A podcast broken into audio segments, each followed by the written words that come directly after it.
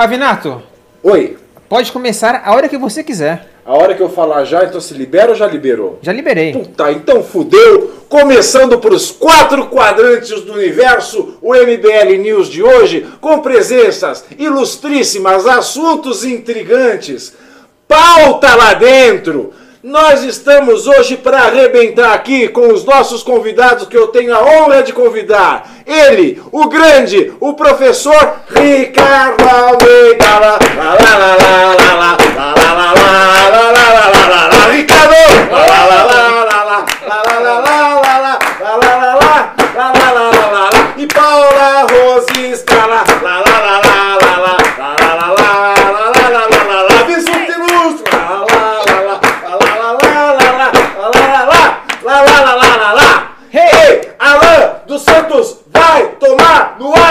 AI5.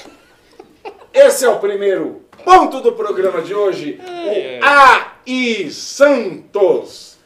AI Santos, para quem não sabe, Alan dos Santos, sósia do prefeito de São Paulo, Bruno Covas, não é? Acho que são gêmeos univitelinos separados, não é? Na maternidade. Ele diz o seguinte, abre aspas. Está preparado para ouvir isso? Isso que você vai ouvir, meu querido amigo, minha querida amiga e meu querido amix, para você que tem, não tem gênero, né? para você, meu amix, você que está ouvindo isso é pior que ouvir meus gritos aqui. É pior que ouvir meu grito de fone. O que você vai ouvir aqui é uma pornografia. O que você vai ouvir aqui é uma verdadeira foda.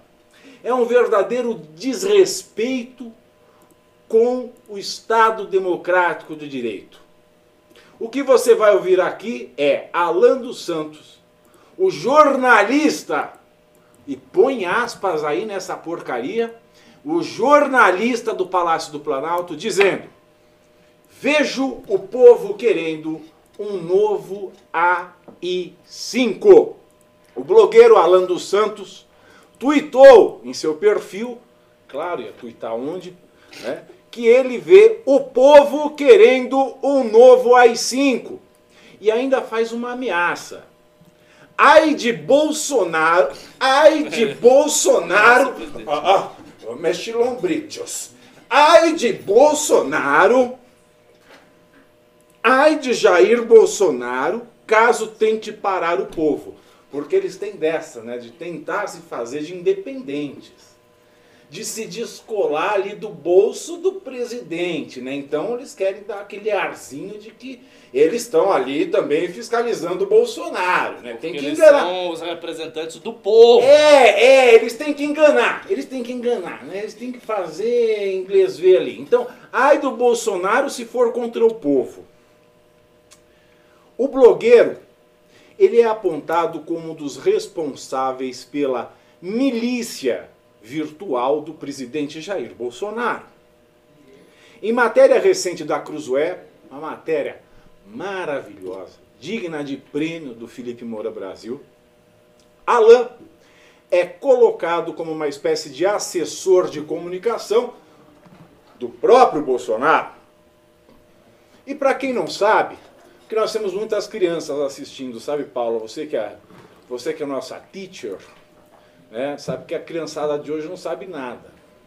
Então você fala de AI5, ele vai perguntar: "E eu aí com isso?" Né? Então vamos explicar. O AI5 é, ato institucional número 5, foi o quinto de 16 grandes decretos emitidos no regime militar nos anos que seguiram ao golpe de Estado de 64 no Brasil. Os atos institucionais foram a maior forma de legislação durante o regime militar, dado que, em nome do Comando Supremo da Revolução, a liderança do regime, derrubaram até a Constituição da Nação e foram aplicadas sem a possibilidade de revisão judicial. Alan dos Santos, abre aspas, olhe o que este salafrário, olha o que este cretino, olha o que este repetidor de Olavo de Carvalho fala. Abre aspas. O establishment, quer ver Bolsonaro repetindo AI-5. Mas o que vejo é o povo, o povo querendo um novo AI-5. E ai de Bolsonaro, caso tente parar o povo, será varrido junto com. será varrido junto.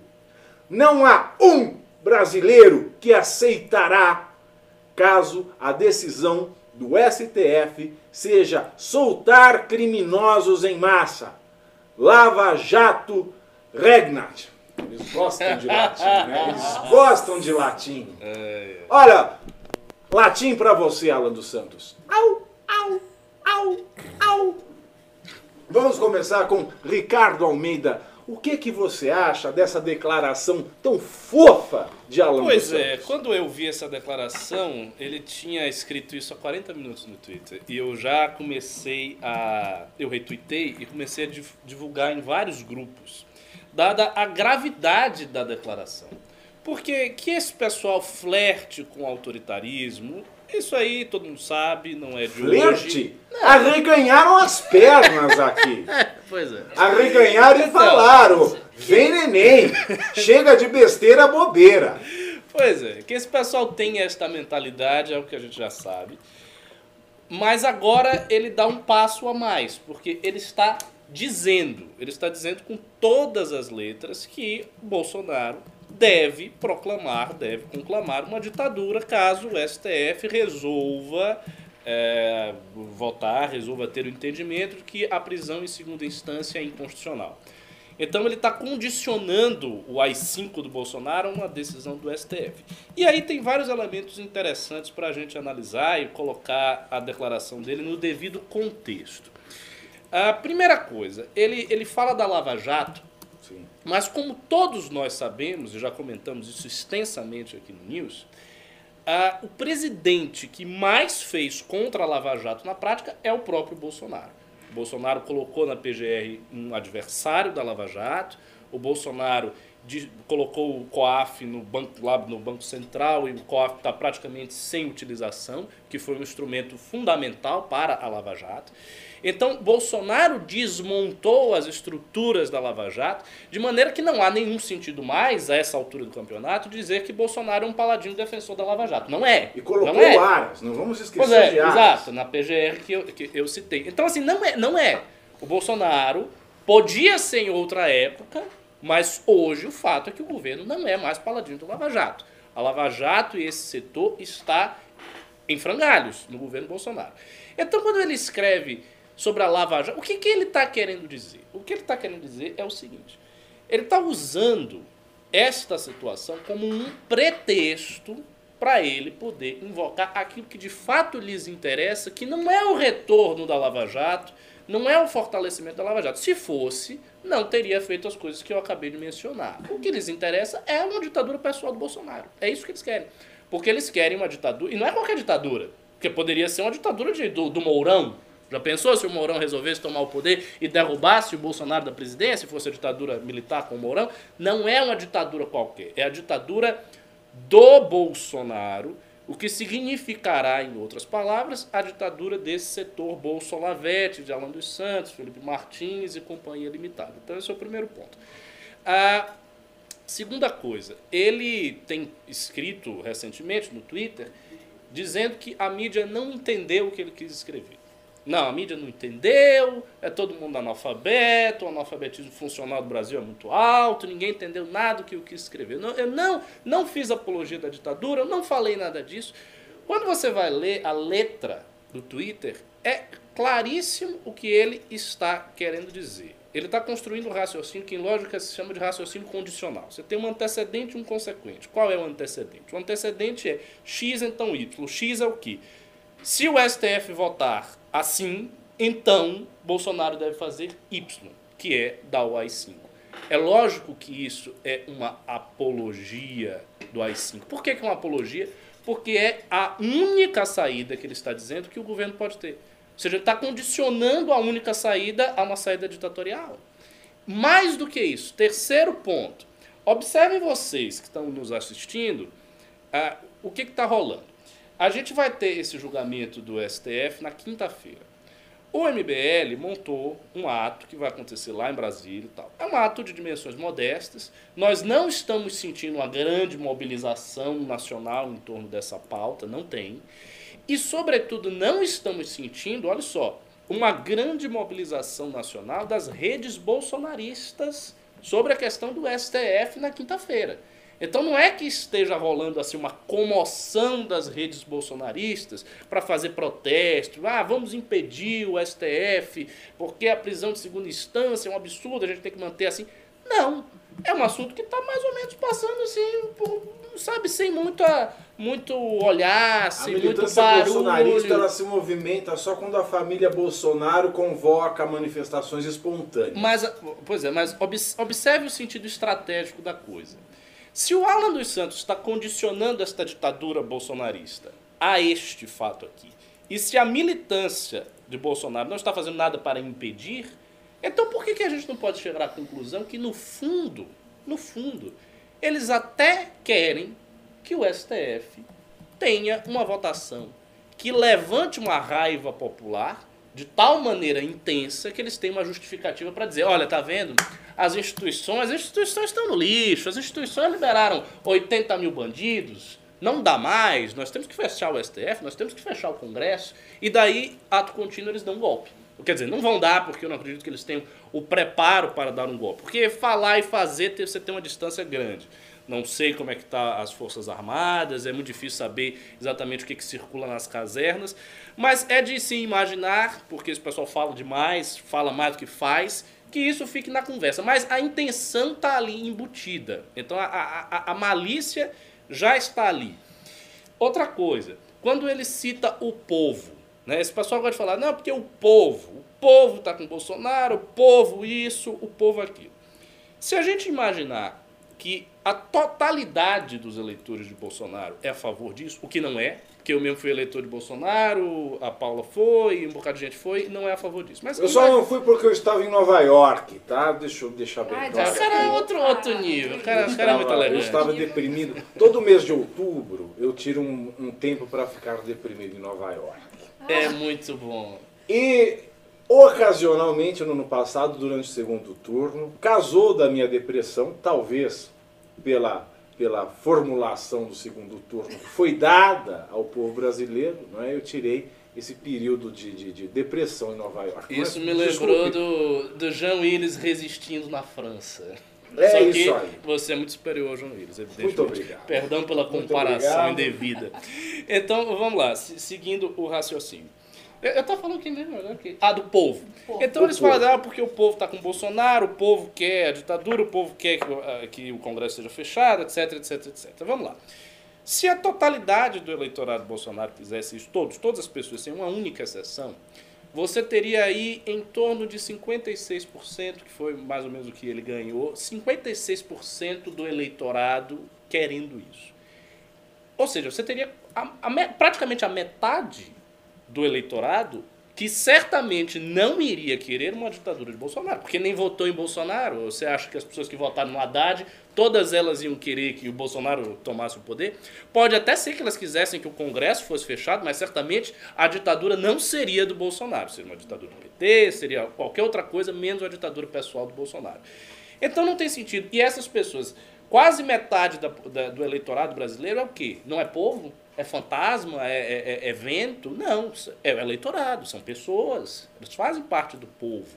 E quando você ganha uma eleição, aí, veja, a, a noção de, de, de obediência às regras constitucionais, é o fato de que um sujeito ganha o pleito, se deve justamente ao mecanismo da alternância. Então, o pessoal que votou em Haddad considerará que Bolsonaro é um presidente, aceitará a ordem democrática, entendendo que existe uma alternância implícita que possibilita que eles ganhem a eleição depois. Se isto não existe, então não tem mais sentido você falar em, em, em adesão do povo, porque efetivamente Bolsonaro não teve 90% dos votos. Ele não teve 99% dos votos. Ele não teve uma vitória acachapante que permitisse ele dizer: olha, eu estou aqui com a totalidade, ou praticamente a totalidade da população brasileira. Não foi isso que aconteceu. Então, é assim, é uma conversa desastrosa. patética, mentirosa, sem vergonha, salafrária, cretina, uma coisa grave que esse sujeito falou, entendeu? E vamos ver aí o que, que vai acontecer na votação de quinta-feira. É, Paula Rosisca, como você vê essa declaração aí irresponsável e cretina do Eu- Bruno Cop, do, do Alan dos Santos? Então, eu primeiro que eu, eu vi por- pelo WhatsApp, né? Porque já que você teve o seu momento de fazer inveja pra gente, né? Eu sou bloqueada pelo Alan dos Santos. Ah, que então, pena. é. Desculpa, né? É, É. poucos. Perde grandes pensamentos poucos humanos são- ali. Você é bloqueada pelo Lavo de Carvalho? Não. Eu sou, olha aqui, ó. Ah, então. Eu tô num então, patamar então assim. estamos kids. Estamos kids. Eu não sei, né? Eu, não- eu também não tento ver, mas acho que eu não sou bloqueada por ele, não. Mas assim, o que acontece é, é, é estranho essa, essa entidade povo, né? É, é muita gente que, se- que fala em nome do povo. Por muito tempo a esquerda ficou falando em nome do povo.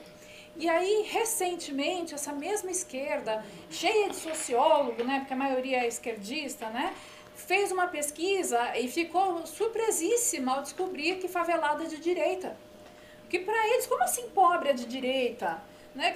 Assim, é, é simples, dá uma voltinha lá na periferia, na periferia lá de Parelheiros, onde eu moro, vocês vão ver que realmente eles são de direita, né? No sentido de direita liberal, é, empreendedores. Aliás, sugiro, gostaria até de fazer uma matéria lá na, na Feira de São José, para ver ali, ali é, é empreendedorismo total, né? E Tem pastel lá? tem, tem, tem umas seis barracas de pastel, uma do lado da outra, e elas aceitam cartão de Eu crédito. vou lá com você. Olha, vamos. Então, assim, é, mas é engraçado essa entidade povo. É, é- é- é muito, povo é muita gente. Povo é muita gente para falar em nome do povo. É, Eu convivo com mais povo do que esse pessoal que está aí trancado em, ga- em gabinete. Né? Porque eu convivo com um monte de aluno, com um pai de aluno, com um monte de professor. Eu tô lá, na, no, né, assim, então convivendo com, com, com centenas de pessoas todos os dias. E eu não vejo, aliás, é como você até brincou, né? O pessoal não vai saber o que é AI-5. É possível que não. Né? Se não souberem, é porque não tem professor é, doutrinador o suficiente para falar mal da, da, da ditadura militar, É né? verdade, é verdade. Então, é, o que vem a ser uma coisa boa, ou não, né? Mas, enfim, é possível que não saibam, mas o que acontece? Então, assim, quem é o povo que está querendo um AI-5? É, quem está falando em nome dessa gente? Quem está representando? Porque é, outra coisa que também é, é interessante, assim, esse truque deles, é falar em nome da Lava Jato. Né? Ah, Depois de tudo que foi falado, a gente sabe que realmente Pelo o amor de Bolsonaro foi o que mais arrebentou a Lava Jato, né? É, tanto arrebentou que ah, é ordem do Lula para deixar o Bolsonaro lá, né? Ele conseguiu fazer o que o PT não conseguiu. É, mas fato é que o Bolsonaro foi eleito com voto de bolsonarista e de lava-jatista. Então, fãs do Moro, fãs da Lava Jato, votaram nele, né? A Lava então, Jato virou, virou a, a, a Geni. Virou a. Geni, exatamente. Ela prestou favores a muitos e agora é Hum. apontada como mictório público. É exatamente isso. Então agora vamos mencionar a Lava Jato, que a gente está lá, né, com o perdão da palavra, está usando como mictório mesmo. Mas aí, opa, mas aí, né, é, é, temos que proteger a Lava Jato. Vamos declarar uma, um, né, um golpe aqui para proteger a Lava Jato que a gente mesmo está detonando. Então isso é, é, é- é- é truquezinho, né? Truque de fábrica. Quem acompanha a realidade sabe que eles não estão ajudando, eles estão ajudando a enterrar a Lava Jato. E de jeito nenhum esse pessoal fala pelo povo.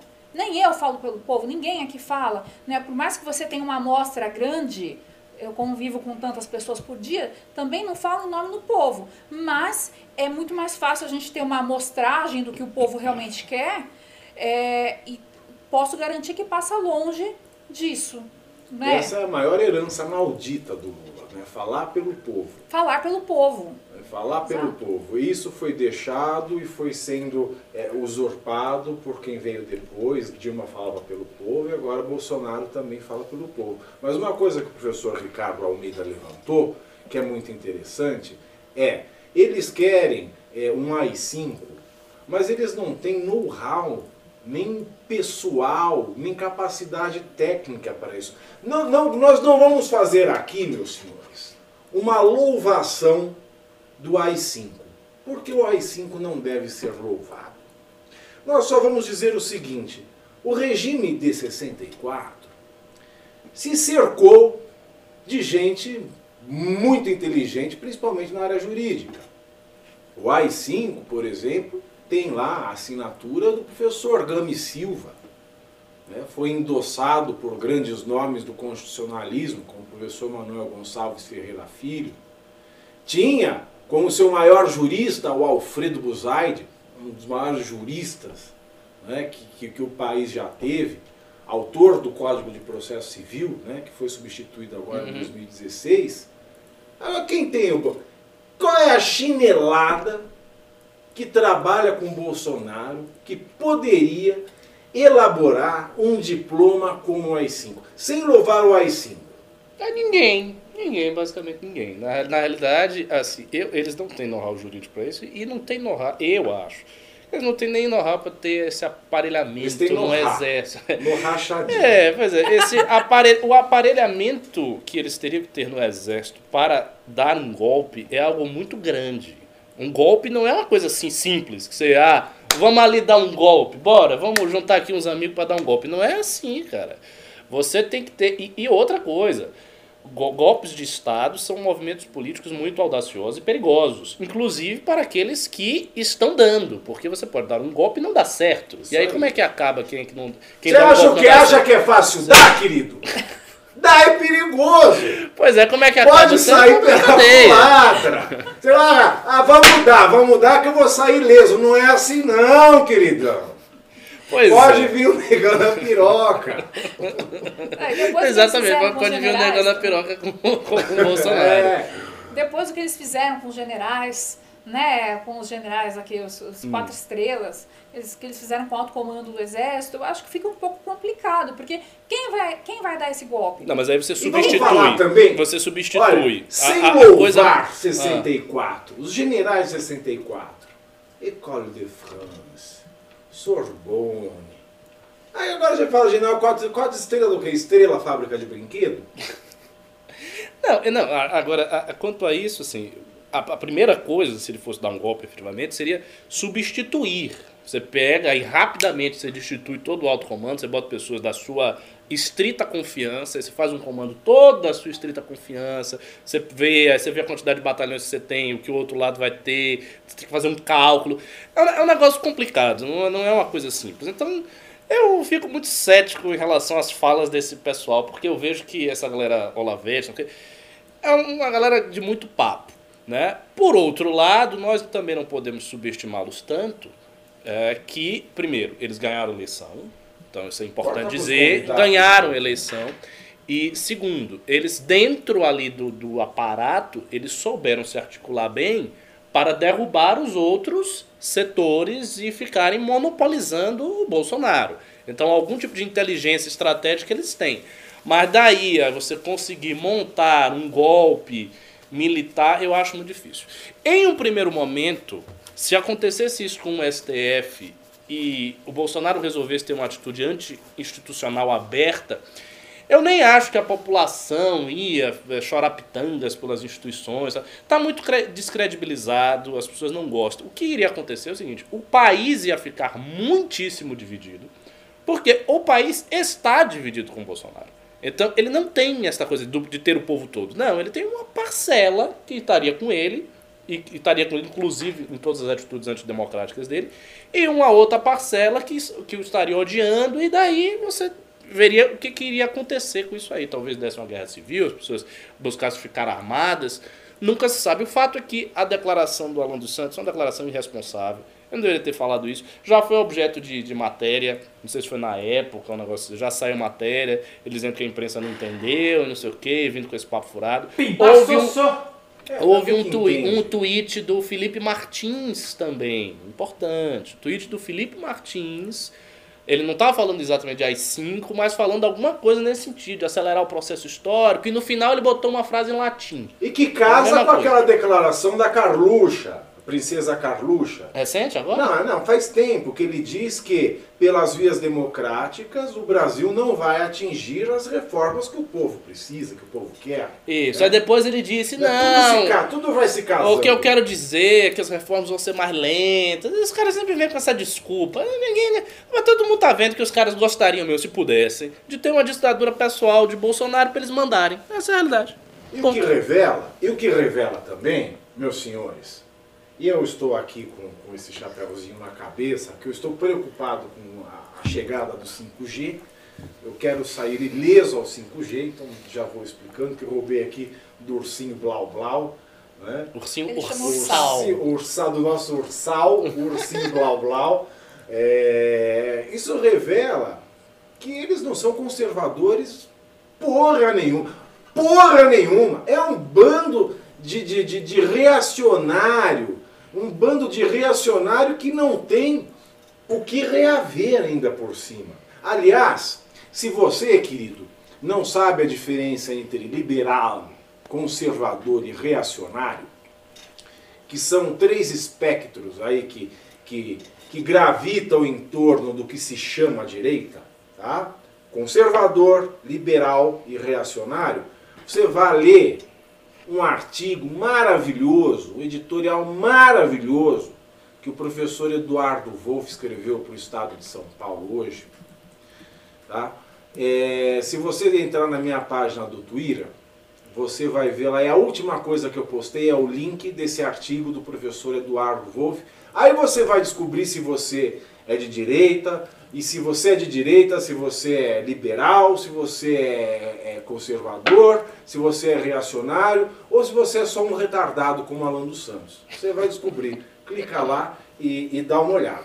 Agora, só para dar continuidade aqui à pauta, aproveitando também aqui a, a- a- essa deixa, esse gancho do Alan dos Santos, né? e para você que não quer ser retardado também, já deixo aqui dizer, quem pimbar a partir ou acima de 140 reais vai levar o ingresso para o Congresso, o ingresso para o Congresso Nacional do MBL. Esse congresso está demais. Congresso cheio de celebridades, de políticos de todas as matizes, de todas as faunas, de todas as floras, discussões de altíssimo nível, discussões que Alan dos Santos e Felipe Martins jamais seriam capazes de entender. Então, 15 e 16 de novembro, aqui em São Paulo, você não pode perder o Congresso Nacional do MPL. Quem primbar 140 reais ou mais leva o ingresso para o Congresso. Eu adoro essa rima e essa aliteração em S, que é Congresso e Ingresso. Ainda tem um Não é uma aliteração É, em S? é uma aliteração. Professora, me Belíssimo. corrija se eu estiver Não, errado. está correto, está né? correto. Congresso e ingresso. E ainda temos também, podemos falar uma aliteração em R e uma assonância em E. Em E e O. Né? Congresso e ingresso. É verdade. Não é? Olha a só. é repetição Ele- de sons vocálicos, tá? De vogais. E a literação é repetição de consoantes. Aprenda, jumento. Assista o MBL News. Saia daqui com um pouco mais de coisa na sua cabeça oca. Não fique acompanhando o site da Terça Insana para ler sobre o AI-5. Veja aqui o MBL News. Aprenda o que é a literação, a assonância, dica de artigo para saber se você é de direita, conservador, liberal, reacionário ou retardado mental. Veja o MBL News. Né? No caso dos retardados mentais, falando do AI-5, usando a Lava Jato, e usando a Lava Jato por quê? Por quê? Por quê? Por quê? Porque está pautado para amanhã, no Supremo Tribunal Federal, a votação da prisão em segunda instância. Mais uma vez, Pavinato, vão falar da prisão em segunda instância? Mais uma vez vão falar da prisão em segunda instância. Ah, mas se já falaram, por que, que vão falar de novo? Ah, vão falar de novo porque não falaram o suficiente. Porque não existia ainda, quando eles falaram, a questão da súmula vinculante. Não foi uma decisão vinculante que valia para todo o território nacional e que vincula todos os juízes do território nacional. O julgamento agora tem esse caráter de decisão vinculante. E o que for decidido agora tem que que não brinco mais. Só pode mudar se o Congresso mudar através de emenda constitucional. Essa razão, essa votação é que levou o senhor Bruno Costa, o Alan dos Santos, a defender um AI-5 bolsonarista. Não é? E a revolta dele, a revolta dele são os bandidos na rua. E nós não temos mais Maluf para pôr a rota na rua. Não é? Dizem por aí, não é? Gilmar Mendes negando que essa decisão, caso seja é, é, é, favorável à não prisão em segunda instância, vai colocar 170 é, mil é, criminosos nas ruas, ao lado de, de, de um estudo é, publicado aí pelo Merval Pereira, diz que seriam soltos 85 mil Ah, e só 300 isso. presos. Ah, que besteira. Então tá tranquilo. Tá de boa. Só 85 mil presos. Bobagem. Será? Será que é tudo isso? Não sei, não sei, não sei. É de- Como é que eu vou saber? É, pois é. Bom, mas enfim, essa foi a, essa foi a grande questão. E de fato, o, há que se recordar né, que o ministro é, Dias Toffoli, o único ministro sem notório saber jurídico da, da corte, né, há que se lembrar, né, ele diz que há, uma, há um grande desserviço também, né, quando se fala é, da questão da prisão em segunda instância, porque o criminoso que é preso em flagrante, o homicida que vai lá, matou, foi pego em flagrante, ele já vai ficar preso. Vai receber a sentença, ele continua preso. Vai receber o acordo, vai continuar preso. Então, para essas questões de maior per- periculosidade e de flagrante delito, não é? isso não vai ter impacto nenhum. O que vai ter impacto é nessa questão moral, não é? que virou a questão da condenação do criminoso é, do colarinho branco. Mas antes da gente entrar com os nossos queridos, professor Ricardo e a professora Paula, nesse assunto da prisão em segunda instância, eu gostaria aqui de chamar o riso Senhor. para, para, para nos dizer os pimbas do momento, porque sem pimba nós não somos nada, sem pimba nós não temos dinheiro para o combustível da Kombi, sem pimba eu não posso ir para palheireiro, sem pimba eu não poderei comer o pastel com minha amiga Paula. Alessander Mônaco mandou 200 reais e falou Grande Amazing! Amazing! Amazing! Pavinato! Eu vou voltou. tirar o chapéu para Alexander Mônaco. Com licença, câmera close. Uau! Eu vou. Câmera close. Amazing. Espere. Eu vou tirar o chapéu. Para o Alexander Mônaco, esse eu tiro o chapéu. eu tiro o chapéu para Alexander Mônaco. Podemos continuar. Amazing! Pavinato voltou para quebrarmos tudo! Vamos arrasar no Congresso! Segura esses é pavões! viado, mas é meu amigo. Tem Manuela, mas é meu amigo. O Pavinato voltou, mas é meu amigo. Segura esses pavões escandalosos! Próximo pimba é do Leandro Gavinier. Falou legal. Ó, Leandro Gavinier. Gavinha, gosto Gavinha, uma coisa arerê, É. um hobby, um hobby, hobby com você. Extravagante, né? Legal ver a Paula Rossisca no News. Alguém que fez parte dos 20 do MASP. Uma das primeiras manifestações públicas de rua contra o PT do Brasil. Conta sobre, Paula. Isso aí, Paula, por favor. Então, é, Te chamou de relíquia, hein? é, pelo menos me chamou de dinossauro, né? Então já é já é algo bacana, mas obrigada, viu? É, que bom que alguém se lembra, né? Então eu posso dizer que eu estava aqui quando a, a, a direita era só mato, né? É, ruiva de direita também, só tinha eu, tá na época, porque, porque eu sou Tinha, velha. tinha alguém da família Bolsonaro? Olha, no- nos 20 do MASP não, né? O, o Eduardo Bolsonaro, desculpa as interrupções, mas essas perguntas são importantes para esclarecimento né, do nosso telespec. né? O Eduardo Bolsonaro, que é deputado estadual por São Paulo, estava lá? Não. Onde será que estava este vagabundo? No Rio de Janeiro, talvez? Eu acho que na época sim, porque é, foi 2013. Eu não sei se ele já morava em São Paulo, é, porque ele foi eleito em 2014. Ah, Ah, os 20 do MASP. Eles devem foi- fazer igual o Sarney, né? Olha, filho, aqui já está no Amapá. ocupado, né? Vamos ali pro, pro Amapá. É, então assim, é, os 20 do MASP foi um evento, foi uma manifestação contra o Lula, né? Então não foi ainda pelo impeachment da Dilma, né? Ainda estava no primeiro mandato dela. E alguém marcou pelo Facebook uma manifestação no dia 13 de janeiro de 2013, na frente do MASP, era um domingo.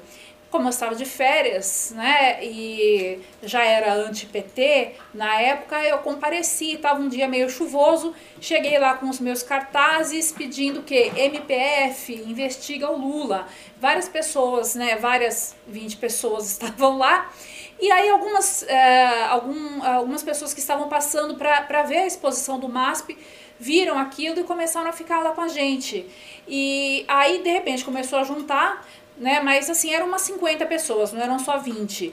E aí, eis que chega alguém da Folha e tira uma foto, eu apareço na, na foto. É, e olha, 20 gatos pingados não gostam do Lula aqui neste país. Ou seja, no Brasil inteiro, apenas 20 pessoas não gostam do Lula. E aí eh, nós fomos ridicularizados, nós fomos espinafrados pela Folha, eh, o Twitter inteiro xingando, né? Eh, A época que os Maves eram petistas, né? Então, ah, então isso aconteceu, aí chamou uma certa atenção, aí na segunda edição o Danilo Gentili já tinha começado a me seguir, ele divulgou, aí aumentou, e aí nós paramos um pouco de ir pra rua na época daquelas manifestações também do, de, de 2013, que foi a dos 20 centavos, aquela do, do passe livre, né? Então, para não misturar, né? é, até porque o pessoal era um pouco barra pesada, né? A gente tava lá só com cartazinho, o pessoal já tava com coquetel molotov lá naquelas, né, de junho. Então, paramos de ir pra rua e voltamos só depois, né, da reeleição da Dilma, aí que foi mais ou menos no surgimento do MBL. Aí nessas do surgimento do MBL Eu estava gosto lá o mais de Eduardo. manifestações em que, em, em que há cocktails.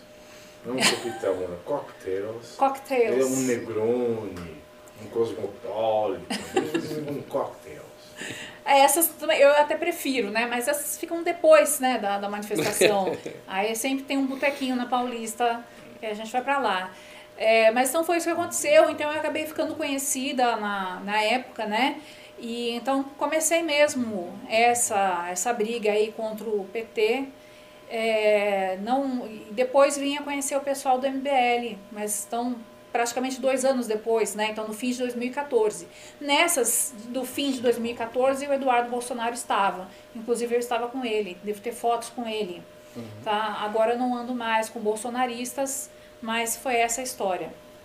Muito bem, essa é a explicação da professora Paula Rosisca ao nosso pimbeiro. Temos mais, Liso, antes de continuarmos aqui com a nossa pauta magnânima. Paulo Ramires mandou 5 reais e falou: O apelido Mamalan não se torna mais relevante depois da reportagem da Cruzoé? Originalmente achávamos que era só pelo rumor do Boquetaxi. Alguém quer comentar nesta banca? É 5 reais. Querem Nossa comentar ou não? Senhora. É pegar, é passo ou repasso? Comente, Paulo. É... Gente, olha, essa parte do táxi, ó, isso daí eu, eu prefiro não comentar, porque tem coisas que uma dama não comenta. Mas mamalan é legal, né? Porque o pessoal falava que a mamata ia acabar e é bonito, Que né? isso? Como assim uma coisa que uma dama não comenta? Lute como uma garota. Marielle presente. É, assim como o nosso Arthur aqui, também eu sou jiu-jiteira, né? Então vou lutar, então vou lutar como uma garota. Então, é, mas quanto à coisa do táxi, eu acho que é apenas boato. Eu me recuso a crer em certas coisas. Mas Mamalan é, é legal, né? Porque, justamente porque eles gostam muito de dar esses apelidinhos, né? Isso é uma coisa do Olavo de Carvalho. Você já teve Fica- apelidos? O quê? Este velho boca suja. Qual era seu apelido? Não, gente, assim, eu tive apelido com esse sobrenome Rosisca, né, que é um sobrenome que eu descobri agora, que é da Eslovênia. É, eu achava que era da Croácia, mas enfim. É claro que da a quinta série, né? Quer dizer, a vida inteira eh, foram, né, apelidos com esse sobrenome, né? Rosquinha, né? E, enfim, né? Mas na direita. É, tem que dizer, o pessoal da quinta série, né? Eu já, E eu, aí? já, eu já tive parceiros eslovenos. já tive parceiros eslovenos. Inclusive, da eu, Látvia, encontrei, eu encontrei um primo é, de, cinco, de Lituânia. segundo grau meu é, no, no seu perfil. A gente curtiu uma foto sua e- e Mentira. encontrei um rosisca no seu perfil. Mentira. Ficamos amigos agora. E, enfim, então, não, não tô dizendo que seja esse meu primo, tá? Eu Mas, sou enfim, meio uma suruba, né? As pessoas se coisa- conhecem ali e, E ficam todo amigas. rolou ali, né, um monte de parentesco lá, você conhece todo mundo, né? Mas, é, enfim, então assim, essa coisa de apelidinho, é, tem uma Olavete, eu nunca falei com ela, mas um dia ela estava falando mal de mim no Twitter e estava me chamando de Rivotrisca, porque, porque eu sou depressiva, né? Meu Deus, e, então ela fez uma, uma linda piada com doença mental e meu Nossa. sobrenome, quer dizer, é fino, né? É coisa de gente cristã. É coisa desse velho É- é coisa de cristão, imundo né? chamado É. Olavo do, Car- do Carvalho, né, que só chama os outros pelo apelido. Porque quando você chama os outros por apelido, é justamente quando você mexe no nome, que o nome não tem como a pessoa mudar, né? Até assim, questão física é possível você modificar uma coisa que te incomoda. Eu não me incomodo com meu sobrenome, mas nome, sobrenome, não, você não muda, né? Então você, a pessoa não tem como fugir daquele apelido e você despersonaliza, você é, despersonifica, né? Então a pessoa vira uma, uma caricatura, vira uma coisa ridícula. Então todo mundo pode linchar, porque eu não preciso ter empatia. Eu coloco um apelido babaca nele, né? É É, no nome demais. dele, não tem problema, porque eu não estou zoando o Ricardo, eu estou uh, zoando, sei lá. Eu fico. Então O invento um nome, apelido de tá? nome. Leve, é uma É, bobagem. Então é o que é o Kim Catacoquinho. Ah, então eu não estou, né? Porque quando eu, quando eu fico so, é, Pior eu acho do zoando, Luciano. É, ai anos. Luciano ai mil anos. Ai, meu- Então assim, os Aliás, este velho, olha, o velho boquirroto, o velho covarde que mora na puta que te pariu, pra não ficar aqui na rinha, isso gera dano moral. O senhor ainda vai ser condenado muitos mais vezes do que já foi por dano moral. Isso que o senhor faz, não se faz. Isso é um desserviço. Isso é papel de anti-intelectual, que é o que o senhor é. Muito bem? Perfeito, muito bem. Quer mais algum pingo ou podemos ir para a próxima pauta? Que a próxima pauta vai pegar fogo. Roda a pauta aí. Vamos, vamos rodar a pauta. A pauta é, como nós já havíamos entrado, a prisão em segunda instância. O que diz nosso pauteiro? Maia. Olha ele, olha ele, olha ele! Quer aguardar o STF para decidir se PEC sobre prisão após segunda instância, PEC, para quem não sabe, temos que explicar aqui para o afegão médio, é o projeto de emenda constitucional. Por quê? Porque a prisão em segunda instância, a prisão é uma matéria tratada na Constituição. Então só poderia ser mudada através de uma emenda à Constituição. A nossa é Constituição, que já é uma colcha de retalhos, mais uma emenda aí proposta. Então o Maia quer esperar o STF para se decidir se a PEC sobre a prisão após segunda instância avança ou não avança na Câmara. O presidente da Câmara dos Deputados, Rodrigo Maia Nhonho, disse nesta quarta-feira que pretende aguardar a conclusão do julgamento no Supremo Tribunal Federal STF sobre a prisão após condenação em segunda instância para decidir se irá avançar com proposta que trata do tema na casa. O assunto voltou a ser discutido nesta semana pela Comissão de Constituição e Justiça da Câmara, com a inclusão na pauta do colegiado de proposta de emenda à Constituição, que prevê a prisão após confirmação da condenação em segunda instância. A inclusão na pauta foi feita horas após o Supremo anunciar que retomará a análise da questão amanhã, quinta-feira. Se for aprovada pelo colegiado, a PEC ainda precisa ser apreciada em comissão especial, cuja criação depende de decisão do presidente da Câmara. Olha ele, olha ele, olha ele. Questionado por jornalistas sobre se instalará a comissão tão logo o tema passe na CCJ, Maia afirmou que sua ideia é esperar o resultado do STF para evitar um enfrentamento com o Poder Judiciário. Vamos ver como é que vai ser o resultado do Supremo. para a gente avaliar em que condições deve ou não entrar logo depois nessa discussão. Não pode parecer que o Supremo julgue um tema, interprete a Constituição e a gente caminhe para o enfrentamento com a justiça brasileira, disse. O presidente da Câmara ressaltou ainda que o seu papel é gerar equilíbrio e harmonia entre os poderes. Algumas considerações iniciais antes de passar aos convidados. Aqui o Maia se avoca ao poder moderador. Ele quer gerar É harmonia, e não é o papel dele gerar harmonia entre Bom, os bom poderes. insight. Ponto 1. Um. Ponto 2. O legislativo reconhece que a matéria da prisão em segunda instância é uma matéria constitucional. E por isso propõe uma emenda constitucional. Propõe uma emenda constitucional. Porque lê na Constituição que a pessoa será privada da sua liberdade após o trânsito em julgado. E por isso elabora uma emenda que possibilita a prisão antes do trânsito de julgado. Ou seja, logo depois da decisão em segunda instância. O próprio legislativo, o legislador reconhece que não existe esta fala na Constituição.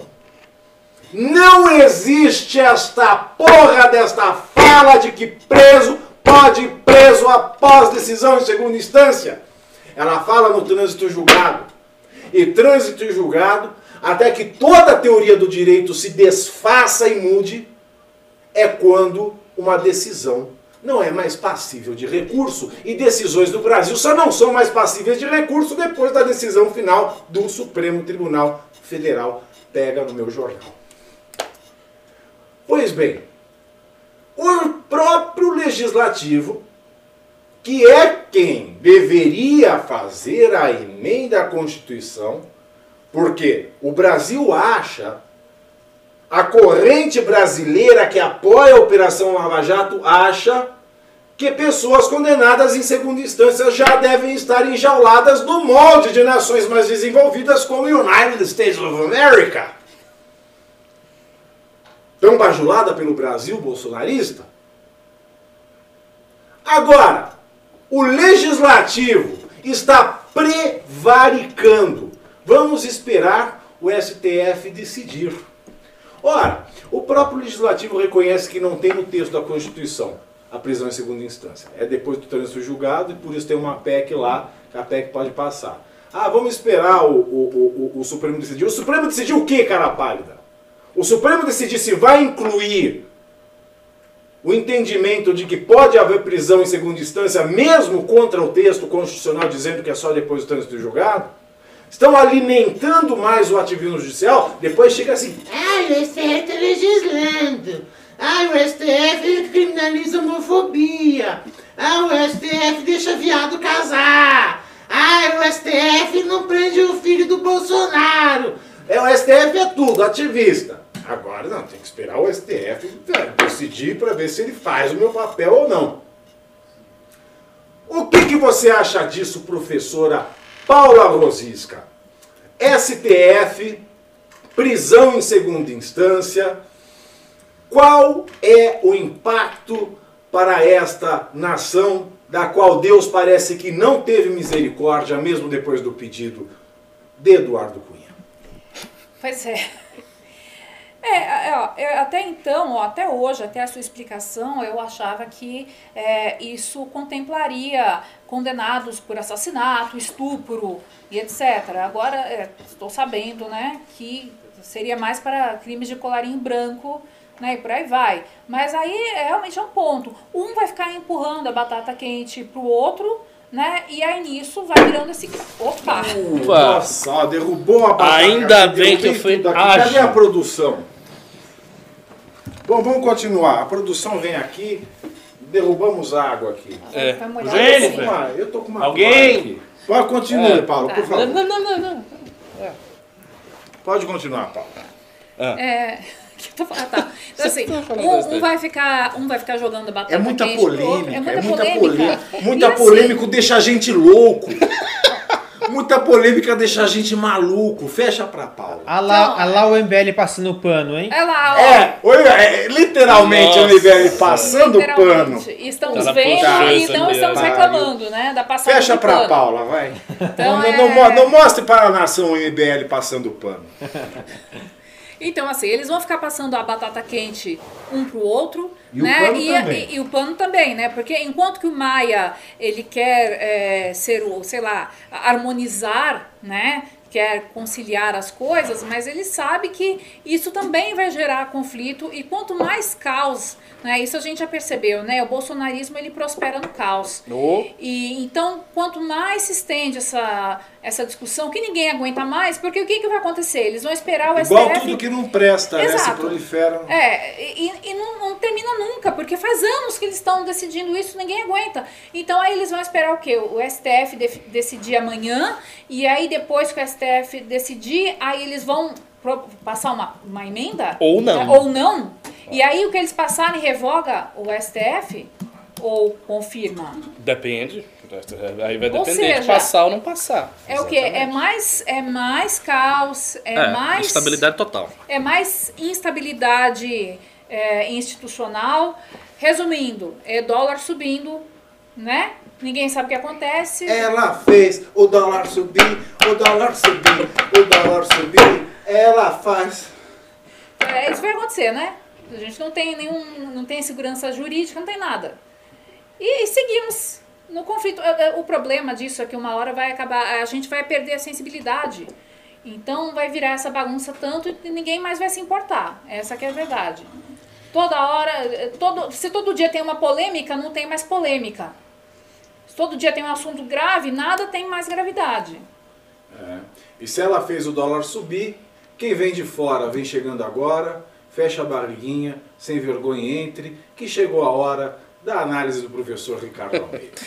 Então, assim, todas as análises que eu faço são sempre do ponto de vista histórico e político, porque, primeiro, eu não tenho conhecimento de fazer análise jurídica, e segundo, eu vejo, apesar de todo os, o zelo dos operadores do direito, o fato é o seguinte: o direito no Brasil, pelo menos no Brasil, é uma grandíssima confusão. Porque a gente vê os entendimentos mais disparatados prosperarem no momento, depois é outra coisa, depois é isso, depois é aquilo. Tem uma interpretação da doutrina polonesa que alguém tirou de sabe-se lá de onde, para dizer que não é bem É tudo assim. uma, uma impetrepação, é, uma É impetrepação isso. é- sem é- é- é- o fato é o seguinte: é, se deixou, se criou um entendimento que, sendo legítimo ou não, sendo constitucional ou não, está mantendo certas pessoas né, que têm um potencial de incendiar a política brasileira dentro da cadeia antes de haver a coisa julgada, correto?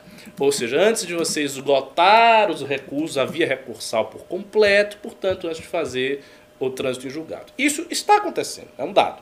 Houve um julgamento do STF, mas foi, como o Pavinato alertou, um julgamento incidental. Julgou uma coisa ali pontualmente. Agora eles vão fazer um julgamento erga omnes que vai valer para todos os casos e que vai firmar a posição. O que, que eu acho? Eu acho o seguinte: eh, se, o, se o STF julgar né, no entendimento de que a Constituição não permite a prisão em segunda instância, que você precisa esgotar os recursos, e é assim que deve ser, porque essa é a letra constitucional, o resultado disso, politicamente, pode ser desastroso. Por quê? Porque se isto acontecer, se eu não estou enganado, depois da publicação, depois da declaração, isso gera um efeito imediato. E Resolveu daí- dar muda o título aí, ele vai pra cana ou não vai? Então, gerando um efeito imediato, automaticamente aquelas pessoas que estão presas numa condição que o STF julgou inconstitucional, elas têm que sair, elas não podem ficar presas lá indefinidamente a contrapelo da Constituição. Então elas vão ter que sair. Elas saindo, quem é que vai sair? Vai sair, entre outras figuras, o próprio Luiz Inácio Lula da Silva, vai sair outros políticos aí que a gente conhece, pessoas que foram presas pela operação da Lava Jato, essas pessoas todas estarão fora das suas respectivas cadeias. Isto acontecendo no dia seguinte que essas pessoas colocarem o pé na rua, você já vai ter um movimento imenso do Brasil, né, da população brasileira, que está desmobilizada, está ok, está desmobilizada, isso é verdade, tal, mas o ódio que as pessoas sentem dos políticos, a sensação de serem tapeadas, isso é muito forte, isso continua. As pessoas não estão indo para a rua porque elas estão desmobilizadas, porque agora o governo é Bolsonaro, as manifestações são pelegas, etc, etc. Então você tem um clima que deixa as pessoas desmobilizadas, mas isso não quer dizer que nós estejamos numa época em que as pessoas estão voltando né, a admirar as instituições, vendo o STF achando uma coisa linda, vendo o Congresso sentindo uma imensa confiança sobre ele. Não é o caso. Então, isso acontecendo, vai haver uma turbulência política imensa, imensurável. Então, eu, eu sinceramente, eu não sei o que, que o STF vai decidir.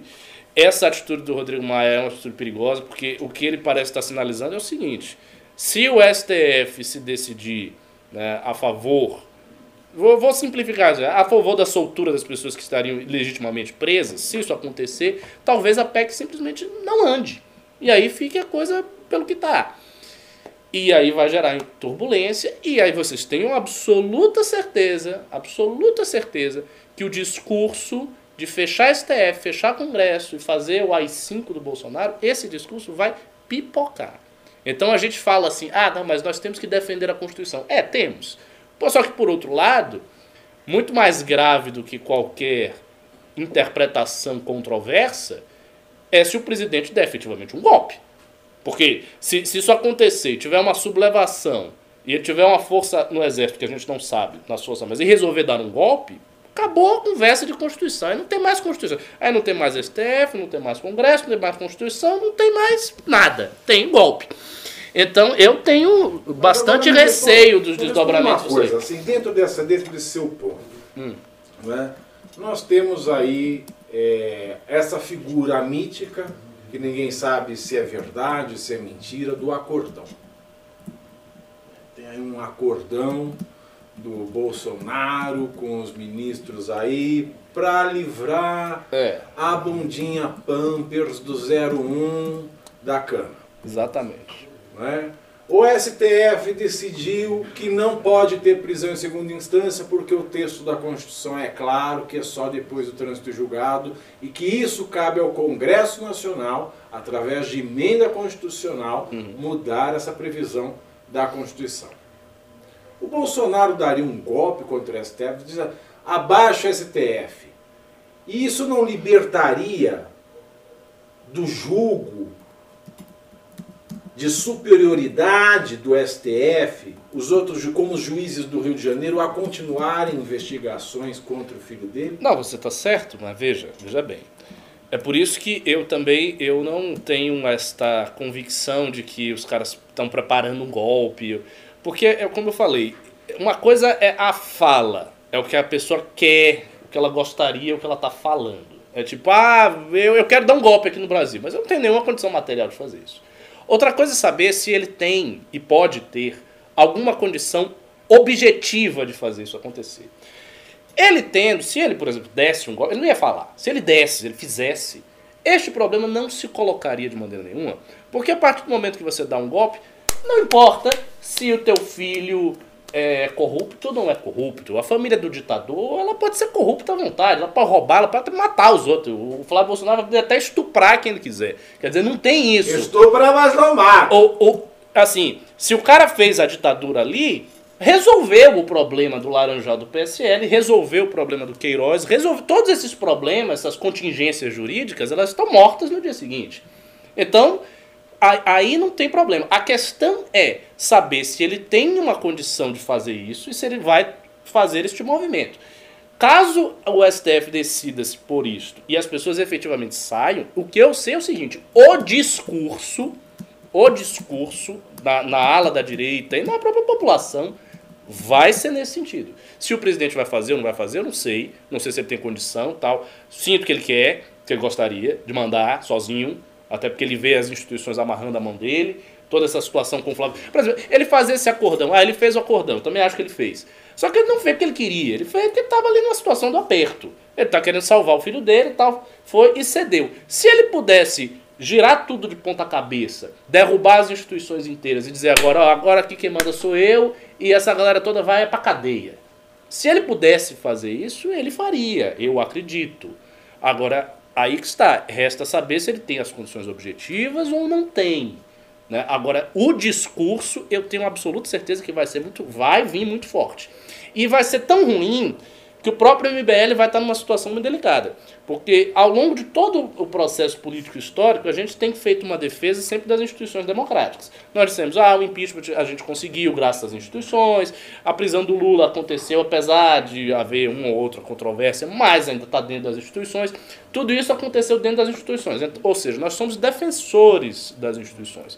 No momento em que há uma decisão e Lula e companhia saem e as pessoas ficam revoltadas, elas não vão ficar procurando minudências, questões. Elas vão ficar revoltadas assim, com o sistema. Elas vão dizer, ah, o sistema está aí destruindo tudo, está destruindo a Lava Jato, está liberando todos os, os, os, os, corruptos, já era e tal.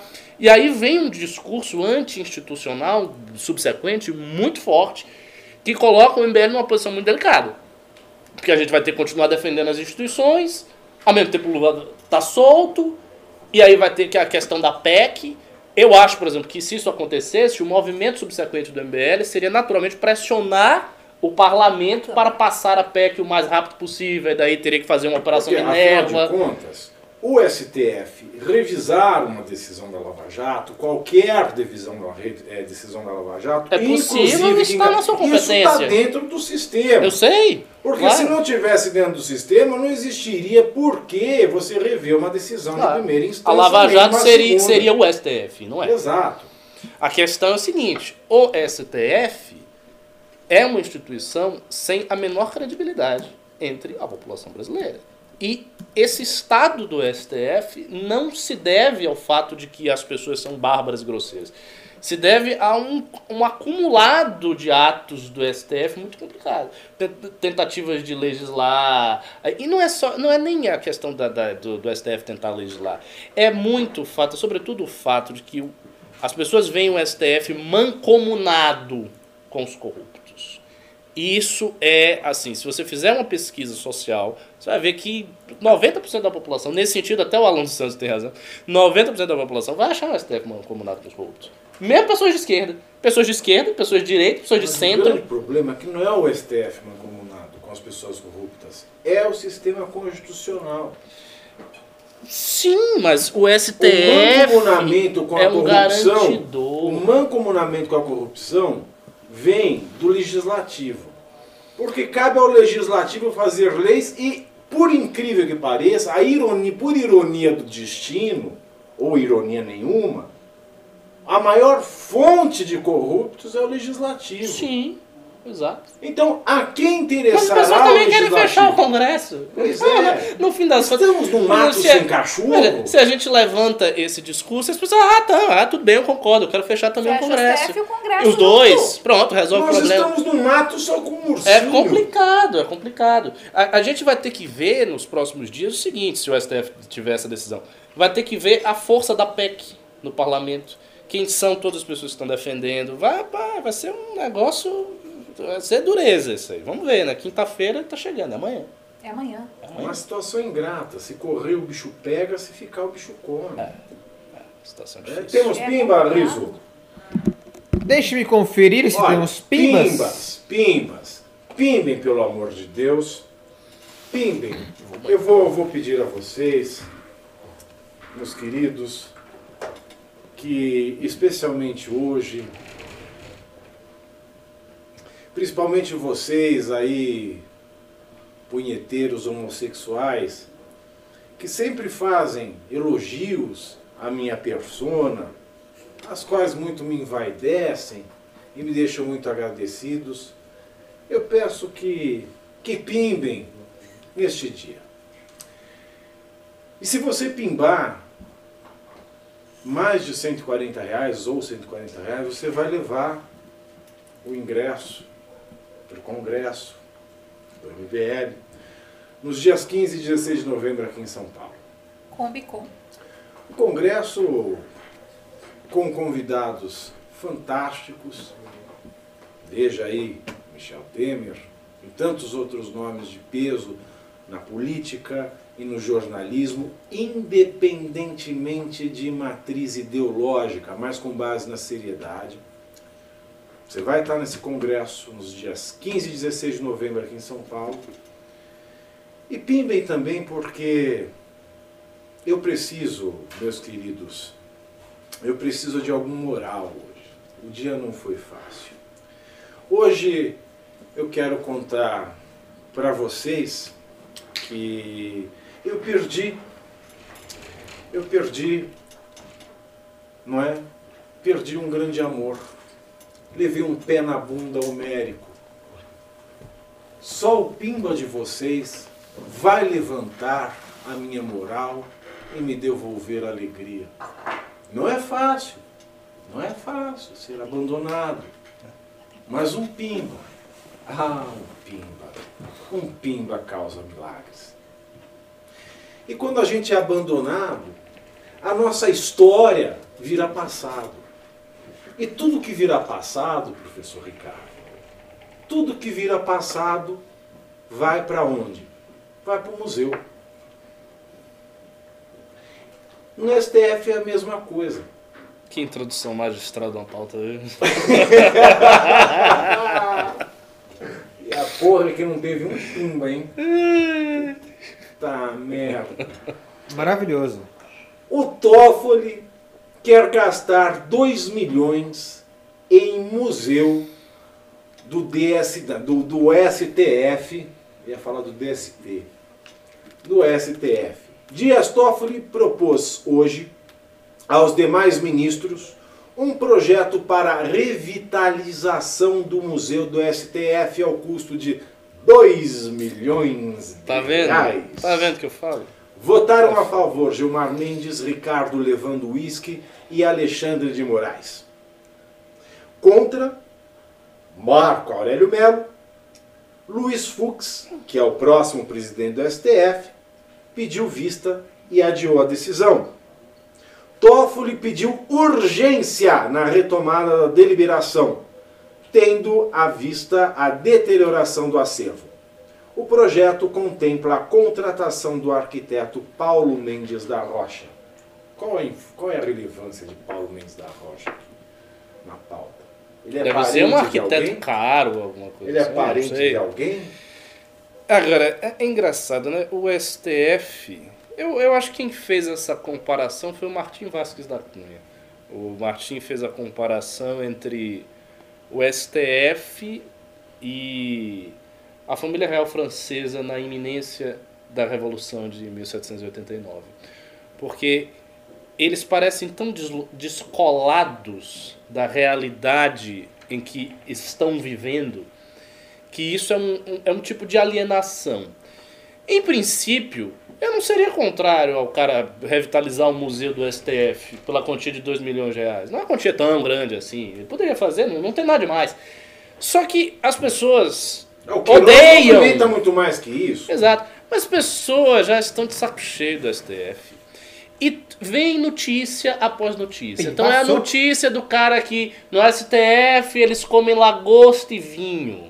Aí a galera olha, o cara tá fudido, Isso é não muito tem pior. emprego. Isso é muito pior. E, e isso tá muito Isso é pior, muito pior. Comer lagosta e vinho e não sei o que. Aí vem a notícia que o cara quer gastar 2 milhões para revisar. Deixa o museu lá, vem isso depois. Não, ninguém vai, vai morrer por causa disso, não. O se o STF quisesse ter uma imagem um pouco melhorada do que tem hoje, a postura dos ministros deveria ser de austeridade espartana. Não deveria, sabe? Deveria reduzir os gastos. Deveria ter notícia assim dizendo: o STF diminuiu o gasto X e não sei quantos milhões. O STF está mais parcimonioso e não sei quantos milhões. Era essas as notícias. No mínimo. o E, os caras não Toffoli- fazem, não estão nem O aí. Toffoli parece ele tá, ele tá malufando né, nessa, nesse final né, de presidência da STF. Você lembra que no CNJ, que, é, que funciona num prédio que acabou de ser reformado, você veja que ele alugou um prédio novo a um custo milionário. E agora ele quer fazer. Tá, ok, temos que fazer manutenção do museu? Temos. Depois acontece igual o Museu Nacional no Rio de Janeiro, Ah, tem que Ninguém cuida do museu. não tem memória nacional. Aí fica todo mundo lá. Ninguém é. é. Porque, ó, O povo gosta de ninguém também, né? Se cuida é porque cuida, se não cuida é porque não cuida, se chove é porque tá molhado, se não chove é porque tá seco. Puta que eu pariu o povo brasileiro também. Mas o Toffoli parece que tá exagerando um pouco, não tá, Paula Rosisca? Ah, gente, e, e um museu do, do STF, bom, se, se bem que eles correm o risco, né, de virar peça de museu, né? Dependendo Pois da, é, da Dependendo decisão do da AI-5, manhã, né? é, se vier Então, o, o, aí o AI até- Santos, O AI Santos, O aí AI viram Santos é peça o de AI museu do mesmo, né? Santos. Então, um dia tivemos um Supremo Tribunal aqui, que era caríssimo, né? Diga-se de passagem. Então, mas aí tá lá no museu, né? Mas, na verdade, é, é desnecessário. Em tempos de. Fala-se tanto, né? Tem que Pois é, cortar na austeridade. carne, Exato, austeridade. austeridade. O povão não sabe se vai conseguir se aposentar. Você chega em qualquer hospital público, você leva no mínimo quatro horas para ser atendido, não tem remédio imposto. Aí os caras vão fazer uma reforma caríssima. E assim, qual o interesse público de fato? a, a austeridade do STF é austeridade. Eles querem Comer ostras. então, qual o interesse público nisso? Pois é, exatamente isso. É, é- é um apartamento do sentimento popular impressionante. Aí depois acontece o negócio, fecha, vai pra cadeia e não sabe por que que ocorreu. Não sabe por quê. Não sabe por Não quê. sabe por quê. E falando em gente maluca, né? falando em gente maluca, nada melhor do que falar né? para você pimbar aqui no MBL News e a partir de 140 140 reais levar o Congresso, o ingresso para o Congresso, nos dias 15 e 16 de novembro. Nós temos mais pimba, depois dessa minha humilhação em público, Riso. Alguém se compadeceu desta alma Sim, abandonada? sim, sim, sim, senhor. O velho do MBL mandou 50 reais e falou Obrigado. pimba para o meu amigo Pavinato. Obrigado, obrigado, meu amigo. É, são, são, são atitudes como essa que me farão deitar a cabeça no travesseiro à noite e não chorar. O- Antes do próximo pimba, eu queria dedicar um momento especial Você para não quer aqui, Riso, você manda. o louco. Muito obrigado. Mas enfim, hoje é aniversário da nossa coordenadora de Goiás, Pablini Correia. Queria Ah. dar parabéns para ela. Parabéns, parabéns. Parabéns pra Parabéns. você, felicidades, hey, é isso aí.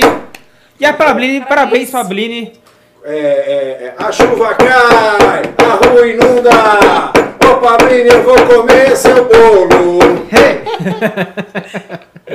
Pablini mandou 5 reais e falou: já convidaram o meu governador, o Ronaldo Caiado, para tocar o berrante no Congresso do MBL?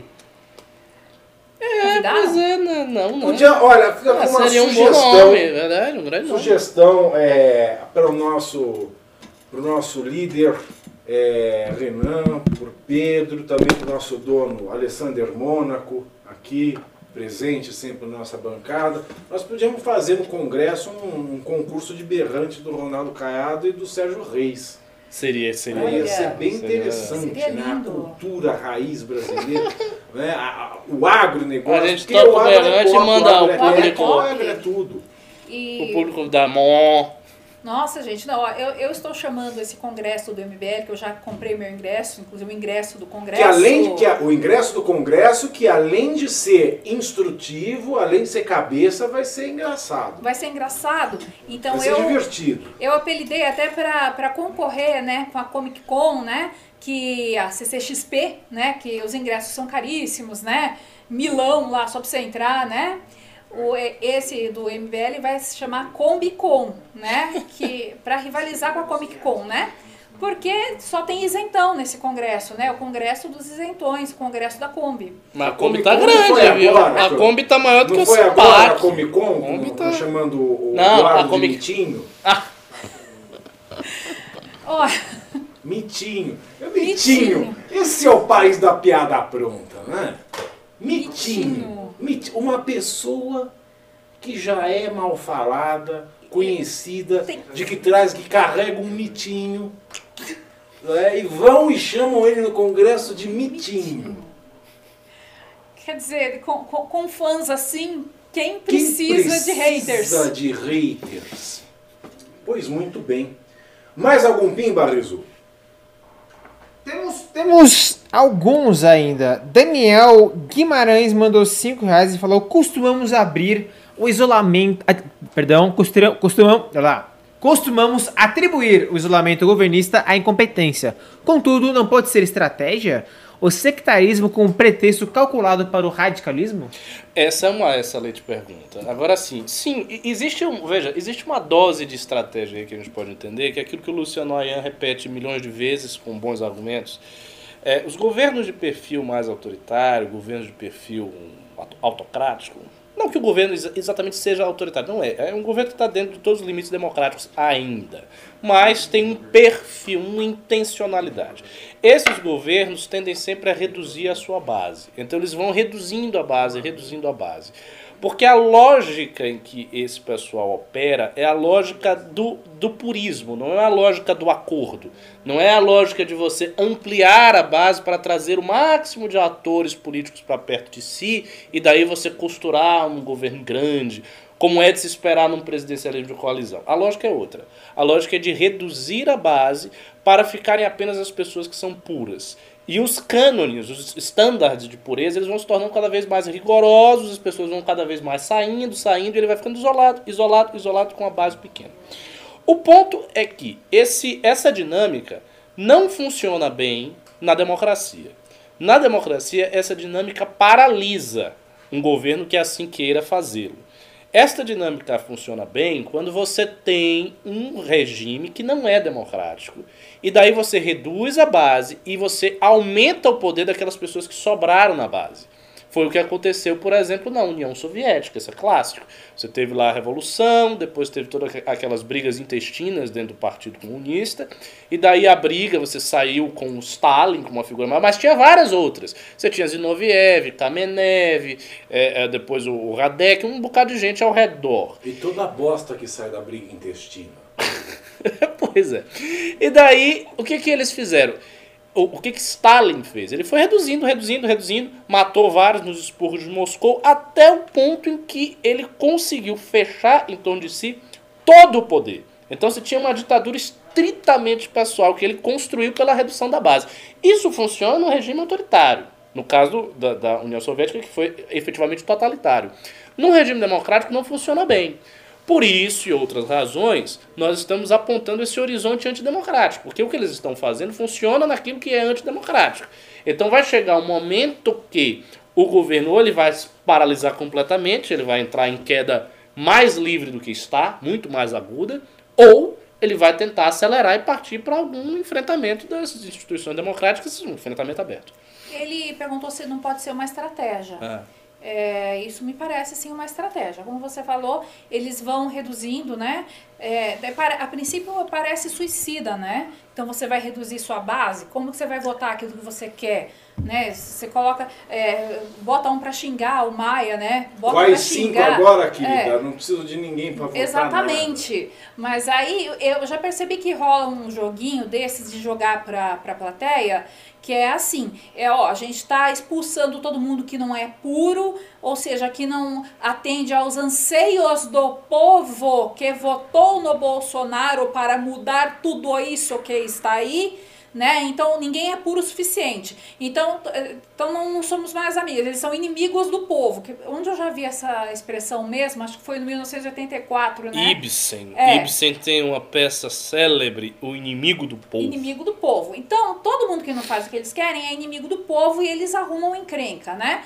E aí vai tirando todo mundo. E aí, obviamente, que eles vão criando que mais oposição a eles. E eles jogam pra, pra galera. Então, quando eles fazem coisa. ah, ah, digamos, quando eles fazem cagada, e aí o Maia vai lá e barra, né? Não que o Maia sempre acerte, na verdade, né, tá aí.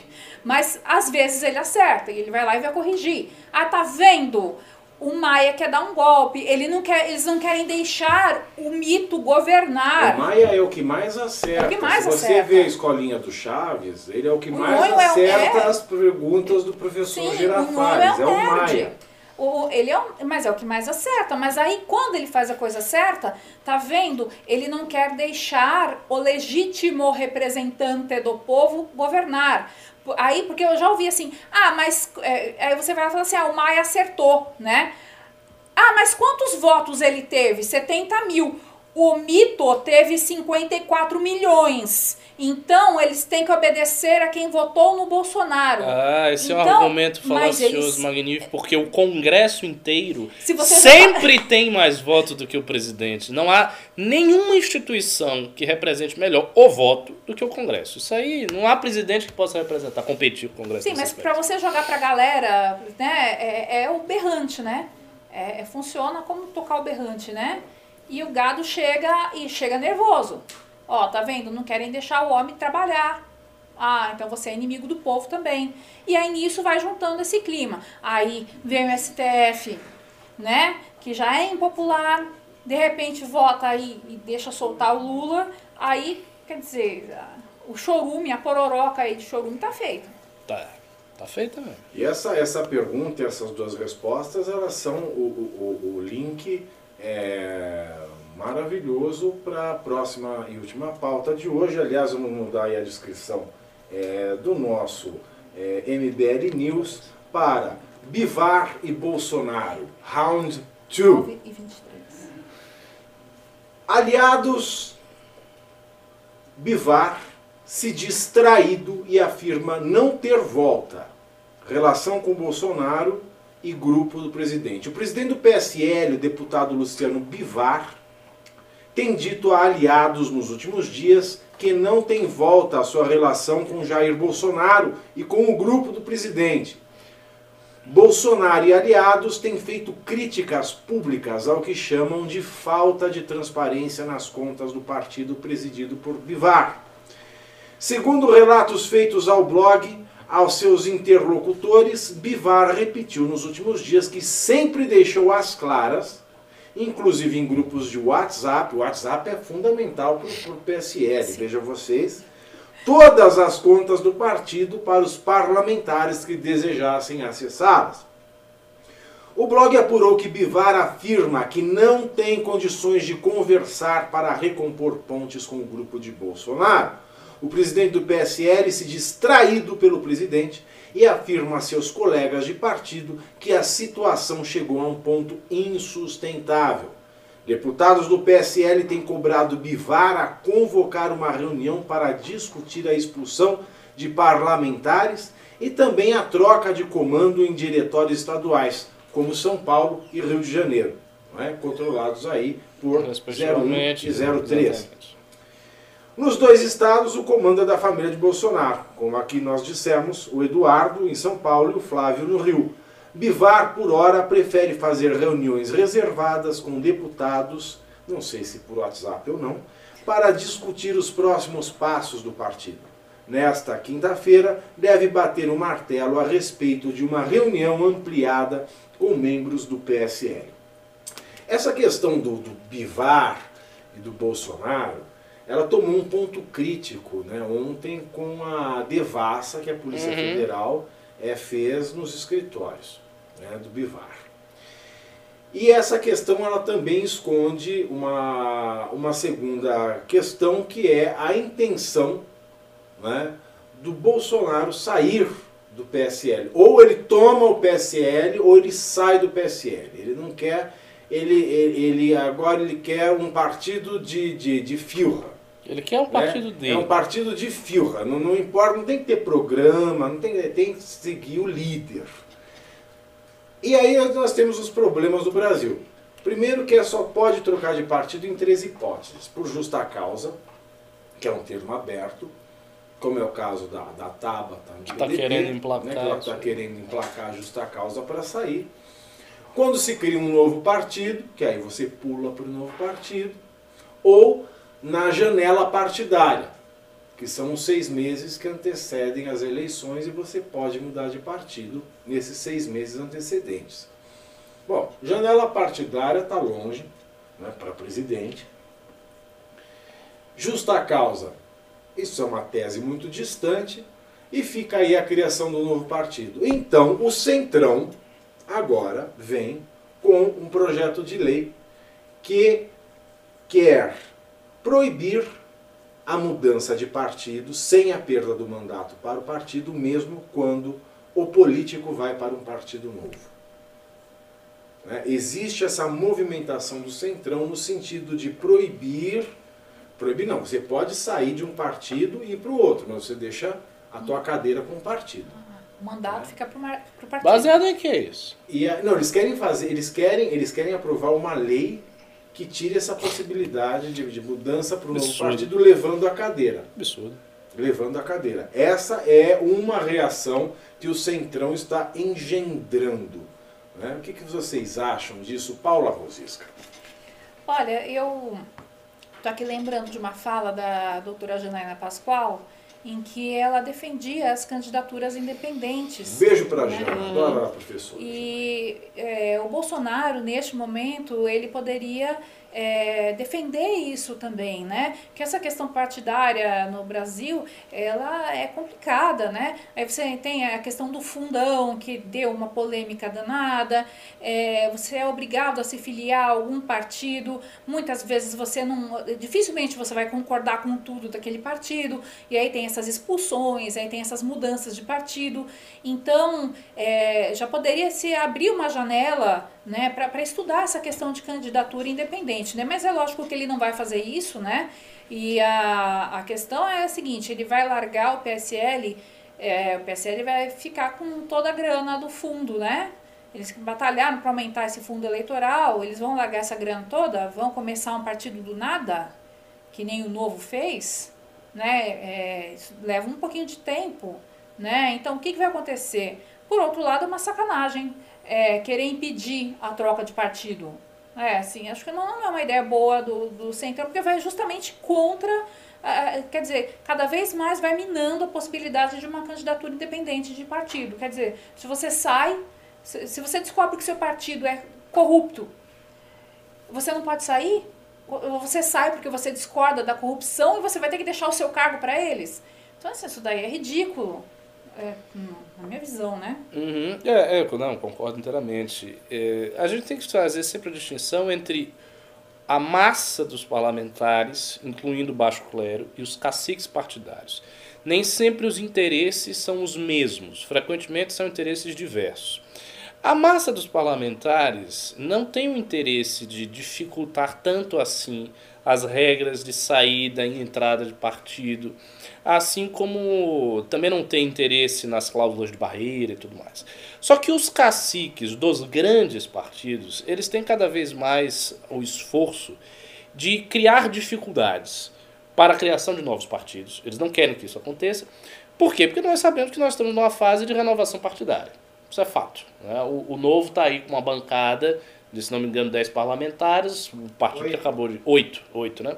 Quem tem 10 é o PCdoB, eu acho. Um partido que acabou de surgir. PMDB e PSDB tiveram metade das suas bancadas para fora. PSL, que tinha um deputado, foi para 52. Então, a gente tem uma situação de renovação partidária ag- agudíssima. E os caras querem conter isso aí. A maneira de conter é reforçando cláusulas de barreira. Então, as cláusulas de barreira só aumentam. Só fica mais difícil você ter acesso ao dinheiro, justamente para você matar os partidos pequenos, para que eles deixem de existir. E criando regras mais rígidas para a transição de alguém que tenha mandato para um outro partido. Acho essa regra sem sentido nenhum, sem base lógica, porque que um sujeito que vai criar um partido novo, se ele está criando um partido novo e ele não vai poder nem entrar no partido que ele mesmo está fomentando, é, é para quê? Para ninguém que tenha mandato poder fomentar um partido novo. Basicamente, você gera esta regra. Pessoas com mandato não vão poder fomentar um partido novo, porque se o cara vai fomentar um partido novo, ele vai criar um partido novo, ele não pode entrar, não tem sentido. Como as pessoas que têm mandato, obviamente, são aquelas que têm mais força para criar um novo partido, qual é o resultado? É a dificuldade de criar um novo partido. É, A lógica é essa. Então, é uma lógica maldosa, um truque que os caras estão fazendo para impedir é, novos partidos. Quanto à controvérsia do Bolsonaro e do Bivar, o que, que acontece? Ali, aí você não tem nenhum, nenhum mocinho na história, né?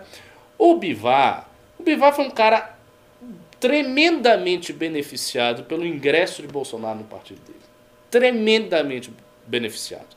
Se não tivesse acontecido isso com o Bivar, o PSL continuaria sendo aquilo que sempre foi. Um partido pequenininho, que ninguém nanico, nanico. sobre o qual ninguém falava. O PSL viu, abriu o olho, viu uma oportunidade histórica que os outros partidos não tiveram a esperteza de ver. ou não quiseram ceder, porque o PSL era pequeno, podia fazer esse arranjo, né, sem criar grandes atritos ali internamente. E daí ele primeiramente tentou fazer o negócio do Livres, não deu certo, aquele pessoal não tinha voto mesmo, ia ficar por isso mesmo, depois conversou com o Bolsonaro, o Bolsonaro entrou, quando ele entrou, o partido ficou gigantesco. Portanto, esse dinheiro todo que o Bivar tem, este poder que hoje ele tem, ele de fato deve isso inteiramente ao Bolsonaro. Isso é um fato. Por outro lado, o Bolsonaro também se beneficiou porque o Bolsonaro não teria partido. E como não existe candidatura avulsa, ele teria que ter algum. Então, o lugar que abriu as portas para ele, ele foi lá e entrou. Essa situação que se instaura a meu ver, se deve a um processo de longo prazo. Eu acho que o Bolsonaro e os seus uh, asseclas têm um projeto de longo prazo que é o seguinte: é ter um partido deles para que ele possa fazer política independentemente do mandato. Ou seja, acabou o mandato, não conseguiu se reeleger, não conseguiu eleger alguém, se ele tem um partido lá com 15, 20 deputados, ele tem um instrumento para fazer política. Eu falei isso já umas três ou quatro vezes. Para mim, é essa, essa é a motivação mais profunda. Claro que tem uma questão de imagem também. Ele pretende dar esse racha no PSL, a meu ver também por causa da imagem. Você jogar todos os vícios do governo, todos os vícios que têm sido atribuídos a ele no PSL. O que é um exagero, não é bem assim. Tem muita coisa que é dele mesmo, não é do, do partido. Mas eu acho que essa operação de dizer, olha, problema com Bolsonaro era o PSL. Eu acho esse um discurso muito persuasivo. Muito fácil desse discurso ser ventilado pelos formadores de opinião da Bolsosfera e começar as pessoas a comprarem. A dizer, não, realmente o presidente não estava indo bem, mas era por causa do PSL. O negócio estava assim meio confuso, mas era culpa do PSL. Também com esse partido não dava nem pro cara fazer nada. E aí começava a vir esse negócio, era o PSL, o PSL, culpa do PSL agora é diferente. E daí ele ganha uma coisa que é como se fosse num jogo de videogame. Caso você, você ganha aquele negócio do restart, que você volta para o início, você começa de novo, você tem a oportunidade de começar a refazer, ele vai ganhar essa oportunidade. Para ele, portanto, ter um novo partido é bem interessante. Tomar o PSL, como foi a ideia do Alan Egami ontem, acho inviável, muito difícil. Não vejo por que o Luciano Bivar vá ceder o controle do Executivo Nacional para Bolsonaro a partir da pressão. Não acho. Só se tiver uma coisa assim tão gigantesca, tipo, se você ou faz isso, você vai ser preso. Aí sim, mas eu não acredito que vá se configurar desse jeito, até porque o Bivar tem munição para atacar. Isso é um fato. Né? Se por um lado ele é atacado, por outro lado ele ataca. Então, se ele é investigado a respeito das contas do partido, ele investiga as contas dos parlamentares ligados a Bolsonaro, Como inclusive do filho. diria Inês Brasil, se me atacar, eu vou atacar. Então, ali você tem, né, você tem um equilíbrio de forças nesse sentido. Mais do que isso, o Bivar também está alinhado com uma parcela significativa do PSL. O Bivar não está com um ou dois deputados, o Bivar está com 20, está com 15, está com bastante gente. Então dá para você fazer uma fissura e resistir ao impacto é, do, do, dos movimentos políticos do presidente. Muito bem. Tá? Riso, temos mais pimbas aí? Sim, senhor. Vamos lá. Alô? Vamos lá. É, é, é, é, é. Cadê o Cadê? Pimba? Cadê o Pimba? Luiz Filho mandou 5 reais e falou: Pergunta pro Renan se ele leu o livro que dei a ele no Congresso em Curitiba. O Renan não está aqui, como você pode perceber. Você pimbe no próximo programa. Próximo Pimba!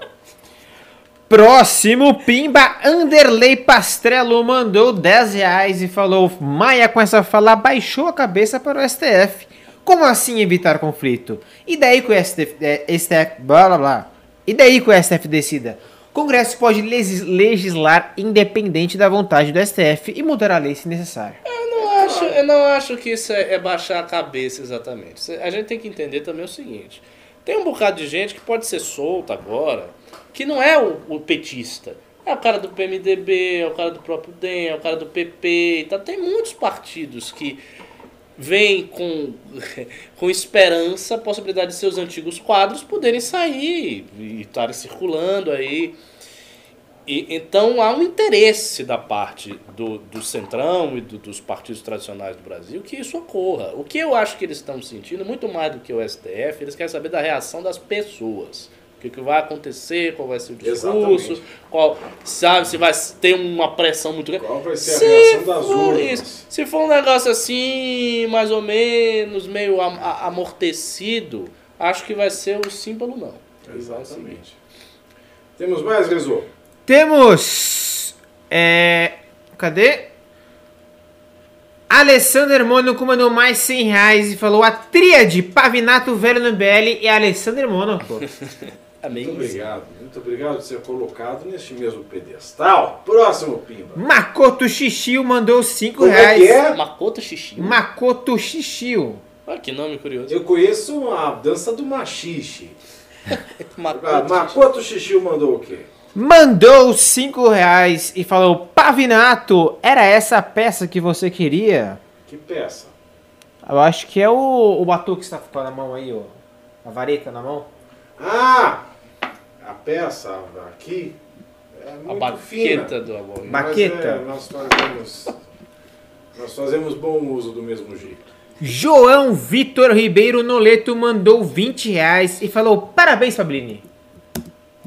20 reais. 20 Abacateira reais. Time, querido. Tem muito mais de 10 reais ali. Você já viu a Vanessão do de Paraná? Já? Ah, se você... se você ainda não viu. Se você ainda não viu, você vai no YouTube depois do MBL News e digite Vanessão. Vanessão você vai ver um clássico do telejornalismo criminal brasileiro, direto de Ji-Paraná, que fica...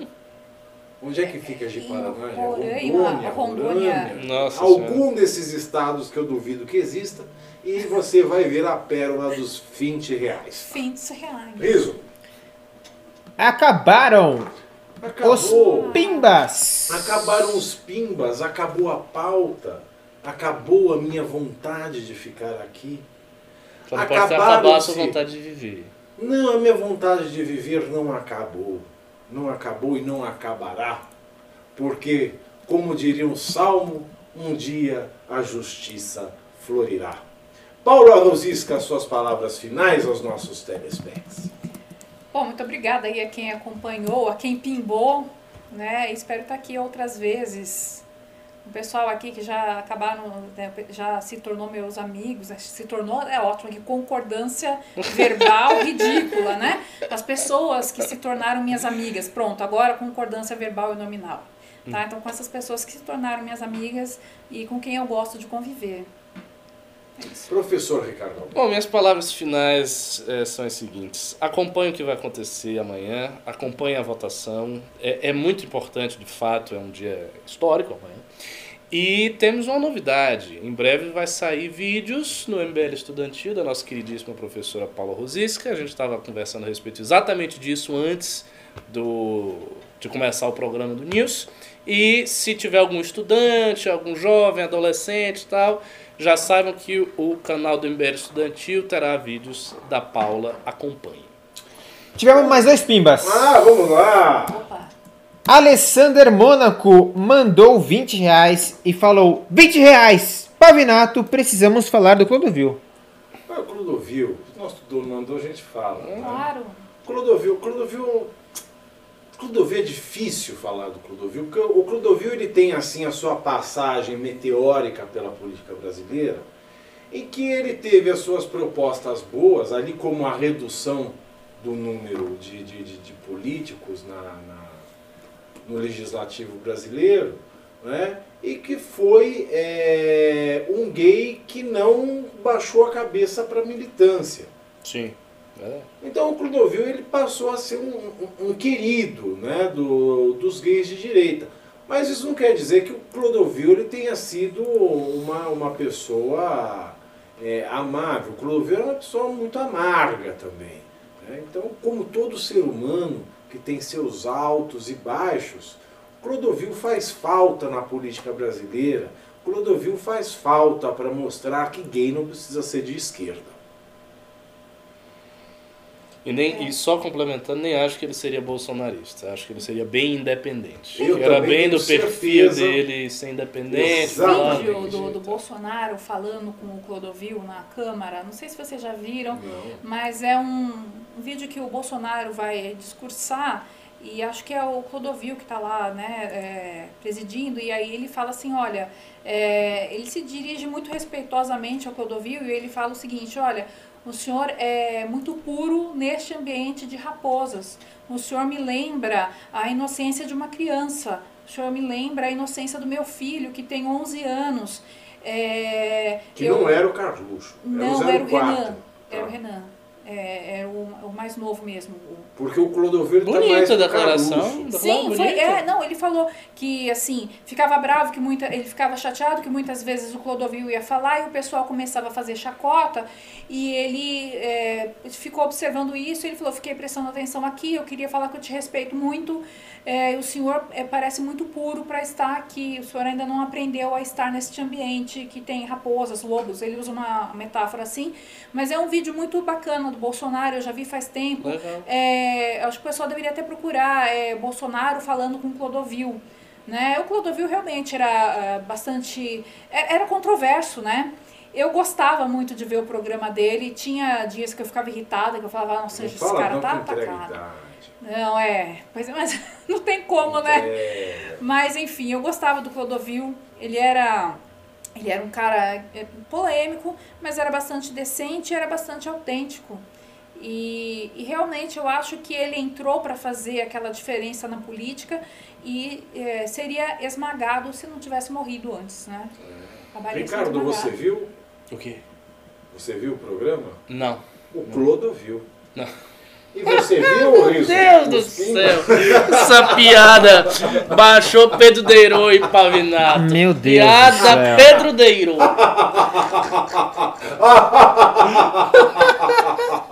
Ah, Riso, mais pimba. Tiago Cardoso mandou 10 reais e falou relaxa e goza. Ué. É, grande Marta. Marta, Grande pérola, Marta. pérola. A Marta é uma pessoa cheia de pérolas. Além das pérolas naturais, né? Que adornam o seu pescoço, ela tem essas pérolas que saem de sua boca. Relaxa. né, Ostrácia, né, como por exemplo, eu não entendo pobre enchente. Eles passam a vida dizendo que não tem nada e quando dá enchente dizem que perderam tudo. Esta é sensacional. Marta, um, um beijo para você que não está nos assistindo. Marta Suplicy, relaxe e gosta. Vamos lá, Riso, mais alguma coisa? Eduardo Souza mandou 5 reais e falou: E aí, seus socialistas fabianos, cadê os gados desse meu Brasil? Próximo. Juliano Rafael Namoto mandou 5 reais e falou: Uma crítica do sistema criminal está no vídeo Ladrão de Ji Paraná. Coloca aí no ar. Gi Paraná também?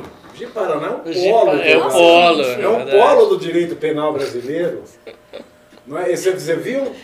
Não, esse eu não Precisamos vi. todos eu só vi Vanessa. Depois de Vanessão, nós vamos ver qual é o nome do vídeo, Riso? Ladrão. Ladrão de Ji Paraná. Ladrão de Gi Gi Paraná. Paraná. Primeiro Vanessão e depois Ladrão de Gima Paraná. Nossa, tem 6 minutos o vídeo, gente. É. Passa em velocidade 2. Não, não, não, não. Você precisa passar aqui. Deixa eu ver. Bom, pessoal- Porque, meu, eu prefiro ver a Vanessão Eu do que o também, Ladrão. gente. eu Vanessão? Vanessão. Vanessão. Vanessão Não, do põe a Gi-Paraná. Vanessão, por favor. Tá, ela- nós encerramos. Pimbas. Ela é digna. Por enquanto, sim.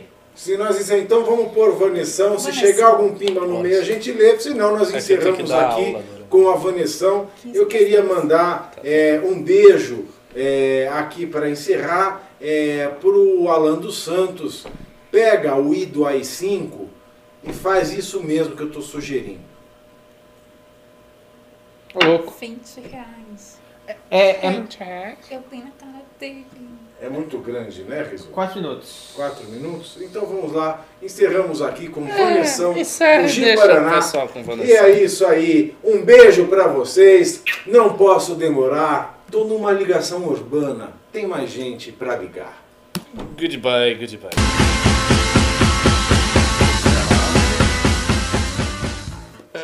Situação meio complicada. Aqui está detido a Vanessa, né? Essa moça, que ele prefere ser chamado de moça homossexual. Ô, Vanessa, como é que é a história aí? Você meteu-lhe o tamanho no tanque da moto dele? Como é que foi isso? Como é que começou isso aí? Tá, eu tava no, debaixo de um pé de árvore, ele passou por mim e falou, assim- falou o seguinte: quanto você cobra o programa? Eu falei assim: eu cobro 20 reais. Você é homossexual? Eu falei sim. Você tem um p grande? Eu falei sim. Aí falei assim: ele mostra o p pra mim. Eu peguei e mostrei o p pra ele. Ele falou assim: mas só que 20 reais eu não quero. 20 reais eu cobrei fazer o programa com ele pra me fazer um catch nele, né? Esse negócio de cat aí, que é isso aí? Uma chupetinha nele. A chupetinha. Isso. Aí ele falou assim: não, eu te dou 40 pra você. Mas você deixa você gosta go, go, na minha boca? Eu falei sim. De boa. Sexo oral, então. Isso. Aí ele me deu 20 reais, que tá aqui. A gente tá na sua mão aí. A- Abre o dinheiro aí. Pra... Mostra o dinheiro aí, mostra o dinheiro. Ele me deu 20 reais. Falou assim: "Na-